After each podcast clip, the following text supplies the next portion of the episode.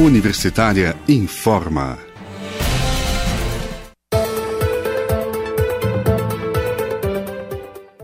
Olá, boa tarde. Na Universitária são 15 horas e 3 minutos. Eu sou Silvânia Lima e nós estamos de volta aqui pela Rádio Universitária da Universidade Federal de Goiás com os boletins informativos desta quarta-feira, 10 de fevereiro de 2021. Nossa programação você pode acompanhar nos 870m pelo site radio.ufg.br e pelo aplicativo Minha UFG. Os boletins informativos da Rádio Universitária da UFG você encontra disponível também em formato de podcast nas redes sociais e nas principais plataformas digitais de áudio.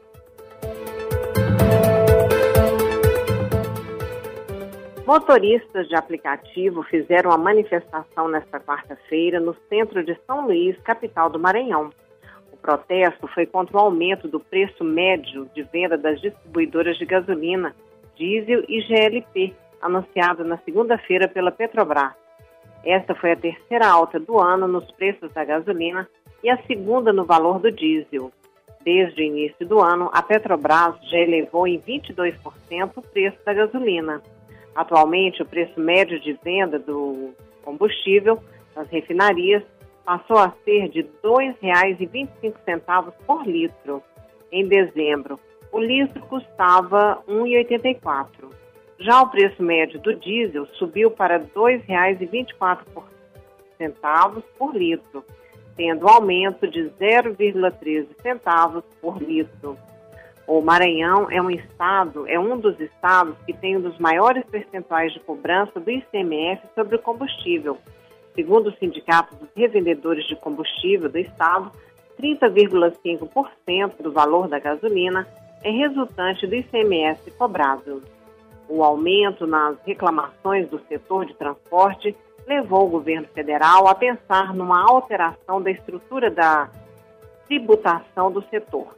O presidente Jair Bolsonaro, atualmente sem partido, afirmou que o governo estuda um projeto para estabelecer um valor fixo no ICMS sobre combustíveis ou a incidência do tributo no preço dos combustíveis das refinarias.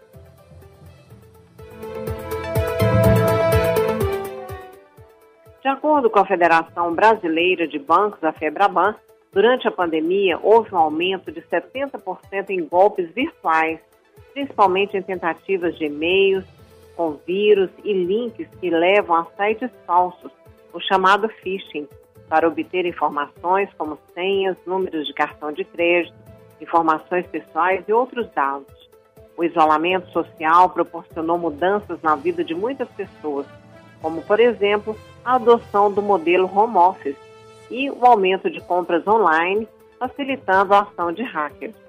De acordo com Ricardo Mesquita, especialista em proteção de dados e gerente da TI da Howden Harmonia Corretora de Seguros, para evitar cair nesses golpes, é necessário observar uma série de práticas e desenvolver hábitos de segurança. Em 2020, houve uma série de vazamentos de dados pessoais por empresas e até mesmo pelo governo, como a falha do sistema de dados do Ministério da Saúde, que expôs informações de milhões de brasileiros na internet, incluindo pessoas que já morreram.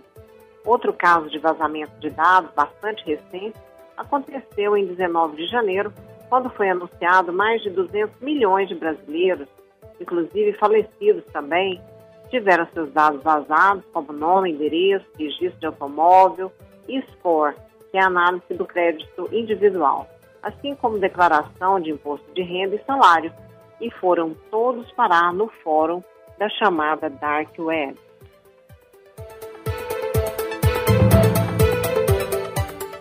Outra ferramenta que mudou a política de privacidade, favorecendo o aumento de golpes, é o WhatsApp. Em 2016, o aplicativo passou a compartilhar informações dos usuários com o Facebook, do mesmo grupo econômico e também proprietário da ferramenta. Uma nova mudança nos termos veio a partir é, veio e a partir de 15 de maio, o aplicativo passará a compartilhar dados também com os parceiros do Facebook provocando reações não só entre usuários, mas também entre autoridades de proteção de dados e entidades europeias. O especialista reforça que as informações compartilhadas abrem uma brecha enorme para que golpes aconteçam, já que é possível ter acesso ao tipo de aparelho móvel, ao número de telefone de registro na conta, as informações sobre como o usuário interage com outras pessoas, empresas e até o endereço IP, que é uma identificação única para cada computador conectado a uma rede, como o CPF digital. Uma das medidas que poderá minimizar os vazamentos de dados e, por consequência, a variedade de golpes é a implementação da Lei Geral de Proteção de Dados.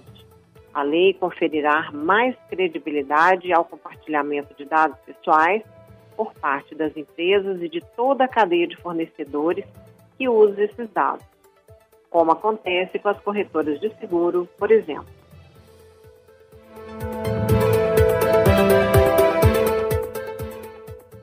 completando um ciclo, os idosos do primeiro abrigo, a começar eh, a aplicação da vacina da Coronavac em Goiás, recebem o reforço da imunidade nesta quarta-feira em Anápolis, que fica a 55 quilômetros de Goiânia. A cidade foi a primeira a começar a campanha de imunização contra a Covid-19 no estado. Em Anápolis, a aplicação dessa segunda dose começou nesta manhã pelo abrigo dos velhos professor Niceforo Pereira da Silva. Há outras oito instituições similares na cidade que somam 474 idosos. Todos eles devem ser imunizados ao longo do dia. Importante ressaltar que quem recebeu a primeira dose tem a segunda garantida e a estratégia será divulgada o mais brevemente possível, já que já temos as doses para aplicação. Essas são as palavras da diretora da Vigilância de Epidemiologia de Anápolis. Segundo o balanço da Secretaria de Saúde, na tarde de ontem, haviam sido aplicados mais de 134 mil doses em todo o estado. Já chegaram a Goiás 356.280 doses de Coronavac e da AstraZeneca Oxford. O coronavírus já infectou mais de 364 mil pessoas no estado das quais mais de 7.700 acabaram morrendo por causa da doença.